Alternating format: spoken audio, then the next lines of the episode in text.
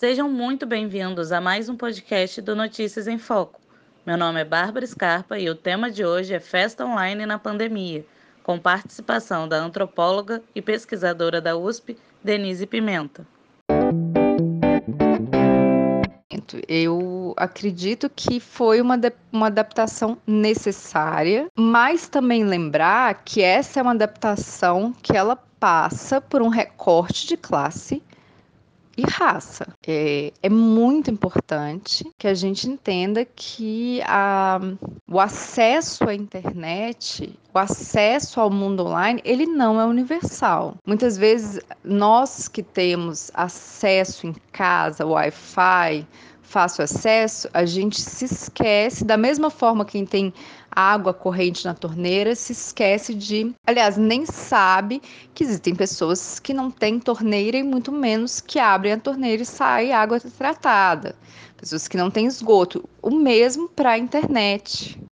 Nem todos no mundo e no Brasil é, têm acesso à internet. Esse acesso quando existe, ele não é Wi-Fi em casa, né?